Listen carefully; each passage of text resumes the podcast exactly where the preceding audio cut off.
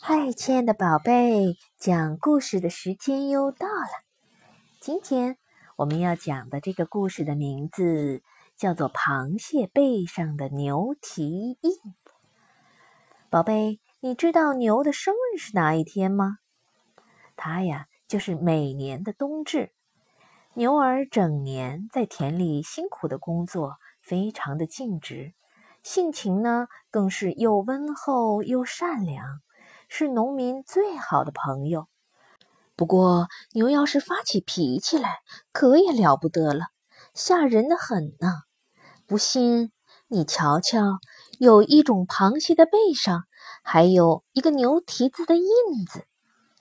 这种螃蟹跟别的螃蟹是一样的，横着走路也能跑得飞快，一见人就慌忙地背着壳甲往洞里钻。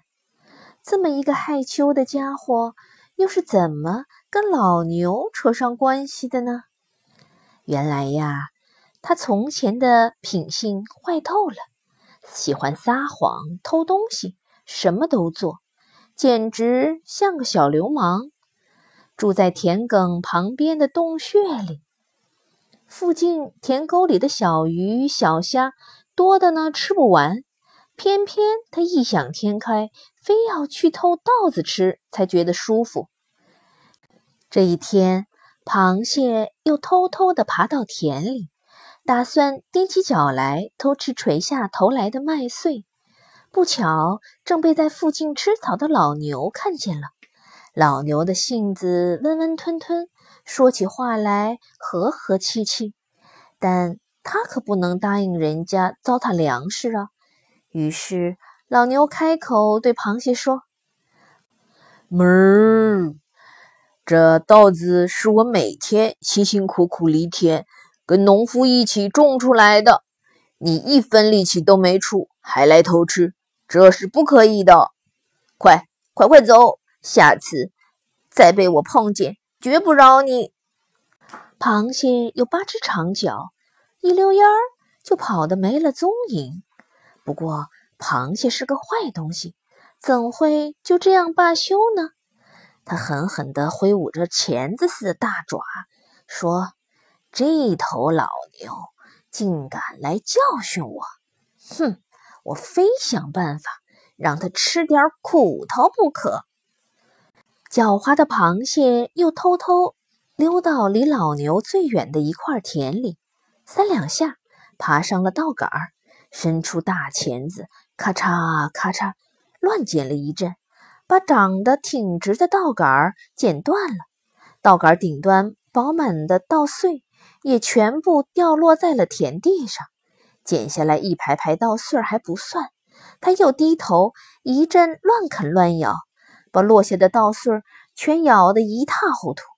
整块田地都被他破坏的不成了样子。这时候。螃蟹甩甩它的大钳子，踢踢它的长脚，抖落落在身上的断杆子，然后飞快地跑到了农夫家，装模作样的大叫：“哎呦，不得了啦！田里呀，乱七八糟，这个稻子全都给偷吃光了。”农夫一听，这还了得？一年的辛苦不都白费了吗？他气急败坏地跟着螃蟹到田里去查看，只见田里的稻穗儿折的折，落的落，叫人好心疼啊！农夫大声喝问：“是谁这么大的胆子，糟蹋粮食？天下都不能容呢！”坏心肠的螃蟹像箭一样的爬了过来，凑在农夫的耳朵旁边说：“那天……”我看见老牛在田埂上鬼鬼祟祟地走来走去，嘴里还嚼呀嚼呀。农夫一想，是啊，这里一向是静悄悄的，除了老牛撒野，再没人能来这儿捣蛋。农夫信了螃蟹的话，回到家也没问清楚，就举起了鞭子，啪啦。啪啦，把老牛给打了一顿，又骂道：“田是你耕的，土是你翻的，稻子种出来你却不爱惜，真是忘了根本的笨牛。”老牛伤心的流着眼泪，闷闷的哀叫着：“不是我，不是我。”农夫见老牛硬是不肯认错，鞭子挥得更凶。躲在一旁的螃蟹看见了，不禁乐得手舞足蹈，又捂着嘴偷笑。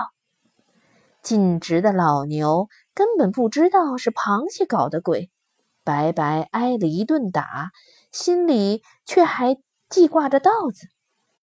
他想，田地被人破坏，主人。自然会很着急。偷稻子的既然不是我，那会是谁呢？我一定要找出偷东西的贼来。从此，老牛每天都特地到田里抓小偷。这一天，他果然听见一阵阵咔嚓咔嚓的声音，悄悄走过去一看，啊，原来又是那只可恶的螃蟹。正爬在稻杆上，用大钳子捡着稻穗呢。他还一边捡一边开心地唱着：“哇啦啦啦啦，吃多少稻子都不怕，农民只会怪老牛。哇啦啦啦啦啦，其实稻子都在我肚子里啦！哈哈哈！”霎时间，老牛身上的鞭伤又隐隐作痛起来。他全都明白了，原来是螃蟹在中间陷害捣鬼。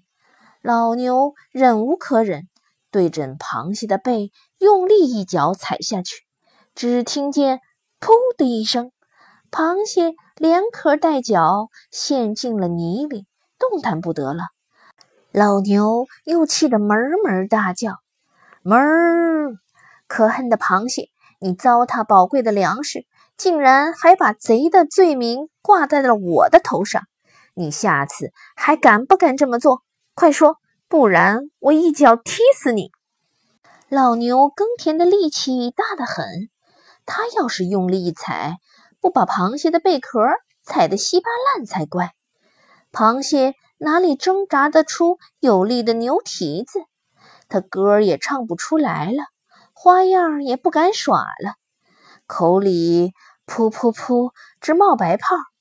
噗噗，不敢了，再也不敢了！噗噗，老牛把螃蟹教训了够，才慢吞吞地把脚一抬。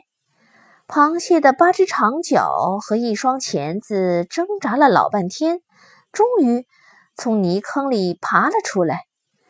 但是它的贝壳上已经清清楚楚地留下了老牛的蹄印，它惭愧极了。赶快一溜烟儿的逃得无影无踪。从此以后，螃蟹的贝壳上留下了羞耻的标记，再也没脸见人了。只要听见什么风吹呀、草动，便吓得溜回了洞里。因为常常躲躲藏藏的，它的腿劲儿也越来越强，所以今天看到的这种螃蟹，不但背上有着牛蹄印。而且行走快速，咻，一下子就跑得无影无踪啦。好了，宝贝，我们的故事讲完了，小朋友再见喽。